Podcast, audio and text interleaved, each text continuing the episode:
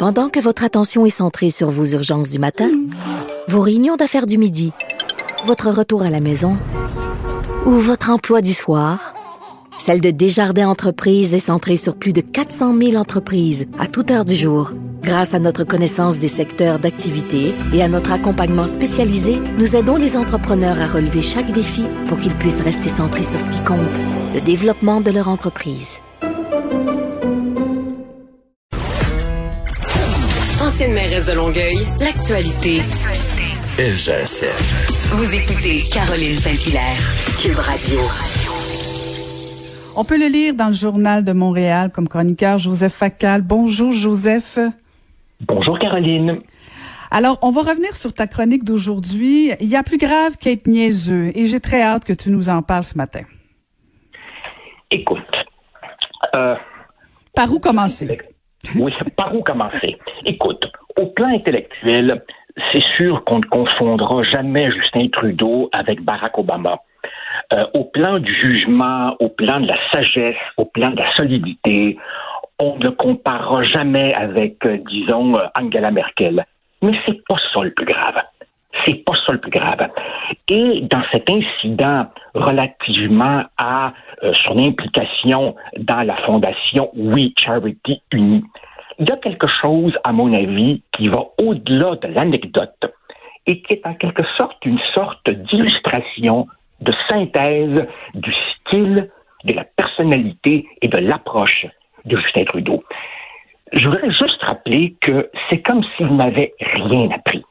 Là, ça fera la troisième fois qu'il est enquêté par le commissaire à l'éthique après euh, ses vacances familiales privées sur l'île de Lagacan, pour lesquelles il a été blâmé, et après l'affaire SNC euh, Jody Ribou. Et c'est comme si et, si ma chronique a, été écrite sur un ton fâché, c'est parce que je le suis vraiment. Écoute, il nous prend pour des cons. Il a commencé en nous disant que seul cet organisme, étroitement lié évidemment à sa famille et au Parti libéral, seul cet organisme est capable de gérer ce programme qui consiste à subventionner le bénévolat pour les jeunes. Et quand on lui demande et d'où vous tirez ça, qu'il y aurait juste eux qui sont capables, là, il nous dit, bah, c'est la recommandation que m'a faite la fonction publique. Et là, évidemment, quand on lui a demandé, ah oui, peut-on savoir au juste qui vous a dit ça, sur quelle base, ah ben là, tout de suite, il y a tout un à catastrophe. Autrement dit, il veut faire porter le chapeau à la fonction publique. Pire encore, il ne s'excuse pas.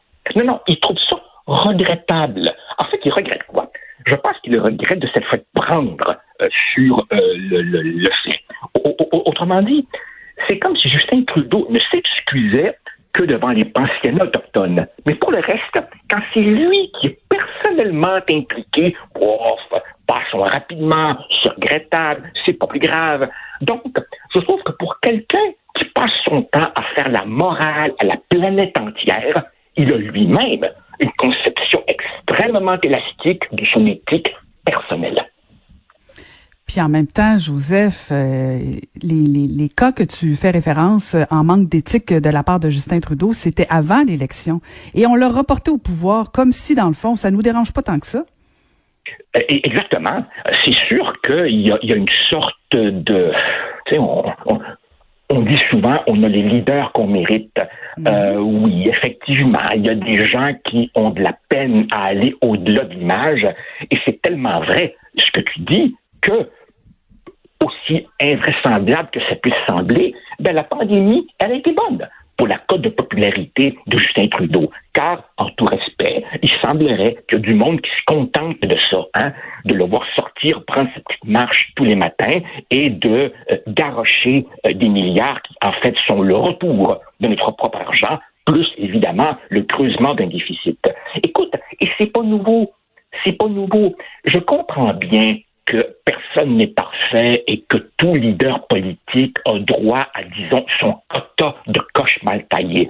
Mais rappelle-toi, Caroline, au tout début de la pandémie, quand nous avons tous été confinés, ah, lui, il s'est senti autorisé à aller passer des petites vacances au chalet familial avec sa famille et nous a fait un beau grand sourire en disant, oh, je suis sûr que les Canadiens, eux, comprendront.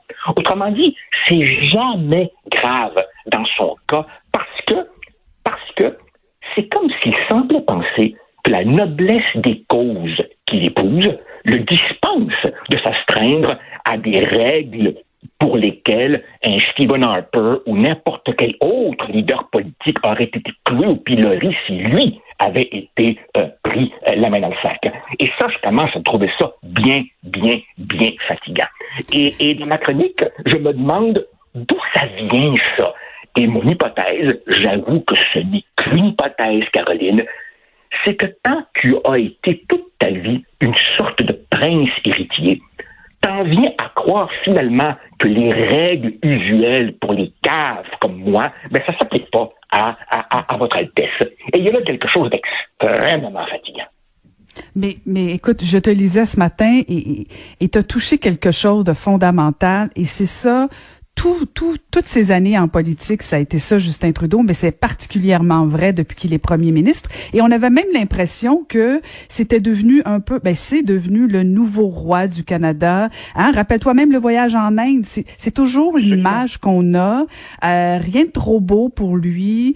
Puis en même temps, son discours, quand il nous parle, il nous donne l'impression qu'il est un gars comme nous autres, très accessible. Ben, rappelle-toi les selfies avec le monde, euh, très accessible mais en même temps, euh, oui, effectivement, il, mange, comme tu l'as dit, avec une cuillère d'argent. Et euh, ben c'est ça, les règles d'éthique ne s'appliquent pas à lui. Écoute, il participe souvent aux activités de cette fondation contre laquelle, par ailleurs, je n'ai aucune espèce d'antipathie, mais il faut se rappeler que sa femme en est l'ambassadrice, sa mère y participe souvent. Les deux frères qui la dirigent sont des généreux donateurs au Parti libéral du Canada. Autrement dit, ils se gardent même pas une petite gêne. Et, Caroline, si tu me permets, si tu me permets, je vais juste lire trois lignes de la loi fédérale sur les conflits d'intérêts. Je cite il est interdit à tout titulaire de charge publique de prendre une décision ou de participer à la prise d'une décision dans l'exercice de sa charge s'il sait ou devrait raisonnablement savoir qu'en prenant cette situation, cette décision, il pourrait se retrouver en situation de conflit d'intérêt. Écoute, il n'y a même pas de zone grise. C'est écrit noir sur blanc. Et non, nous, évidemment, on devrait... Euh, quoi lui dire merci. On devrait se prosterner et tout ça, je te rappelle, pendant que le Parlement est fermé et donc mhm. évidemment les oppositions ont moins la possibilité de le rappeler à l'ordre. Mhm. Ben écoute, encore une fois, euh, c'est ça. Il y a tout le beau jeu, il y a toute la patinoire à lui tout seul. Il a compris que c'était pas nécessaire de faire siéger le Parlement. Les parlementaires sont chacun chez eux, donc il a toute la place. Il continue de faire ses points de presse. Il peut continuer de briller. Et, et c'est sa force actuellement, c'est ça. Il y en a même pas d'opposition. Puis quand elle existe un peu, ben il décide de fermer le Parlement. Et, il y a quelque chose, il y a quelque chose d'épeurant quand même là. Tout à fait. Et, et, et regarde aussi sa justification. Encore une fois, quand la cause est noble, tout le reste n'a pas d'importance. Qu'est-ce qu'il a dit? Il a dit, ah, moi, ça fait des années que j'aide les jeunes. Je m'y déjà du temps de Katimavik. Ben, je m'excuse, Caroline. Aimer les jeunes, vouloir les jeunes, aider les jeunes, ça ne te dispense pas euh, d'obéir à des, règles élémentaires de prévention des conflits d'intérêts et bien entendu avoir la décence de ne pas faire le chapeau à la fonction publique qui ne lui a évidemment, j'en suis certain, jamais euh, recommandé ça. Alors tu vois, c'est c'est cette espèce de, d'arrogance, de, prétention de quelqu'un qui se croit au-dessus des lois et qui effectivement semble avoir une espèce de conception un peu monarchique de sa fonction. Alors évidemment, dans le cas de Trump, il n'y a pas de surprise, mais dans le cas de Justin, on est tout de même au Canada et, et, j'avoue que c'est quelque chose qu'on n'a pas connu chez, chez, chez, ses prédécesseurs. On pouvait reprocher tant de choses à Jean Chrétien, à Stephen Harper, à Paul Martin, mais disons que au plan de leur vie privée, ils gardaient quand même une petite chaîne.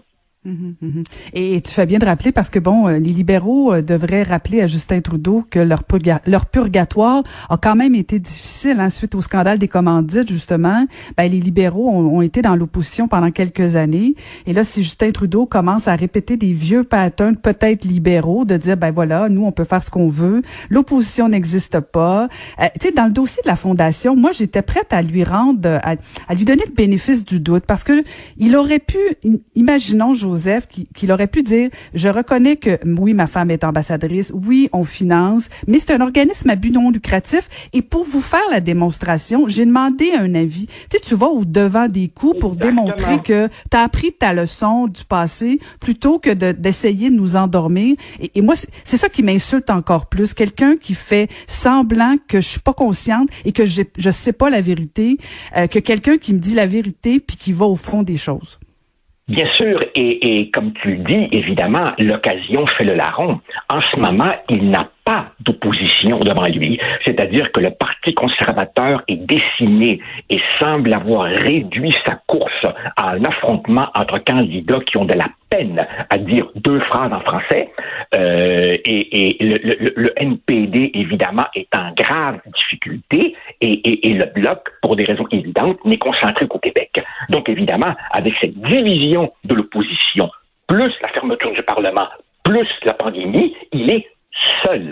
On vit une espèce de, de, de, de, monarchie euh, quasi dictatoriale, un peu glamour people, et ça, je pense que ce n'est pas bon pour la santé démocratique du Québec et du Canada. Et en passant, en passant, quelque chose que je crois que seul notre collègue Martineau a relevé. Écoute, subventionner des, des jeunes pour faire du bénévolat. À partir du moment où tu payes quelqu'un pour faire du bénévolat, moi j'appelle ça une job. oui, mais les temps ont changé, Joseph, maintenant. Non, mais écoute, si, si, si, si, je te paye, Caroline, pour faire du bénévolat, là, t'as un job. Là. ben écoute, tu me payes quand tu veux. Ça me donne le goût. hey, merci beaucoup. Alors, je rappelle aux gens qu'on peut te lire dans le Journal de Montréal, particulièrement aujourd'hui avec Il n'y a plus grave qu'être niaiseux. Merci beaucoup, Joseph Facal. C'est moi qui te remercie. Salut, bye.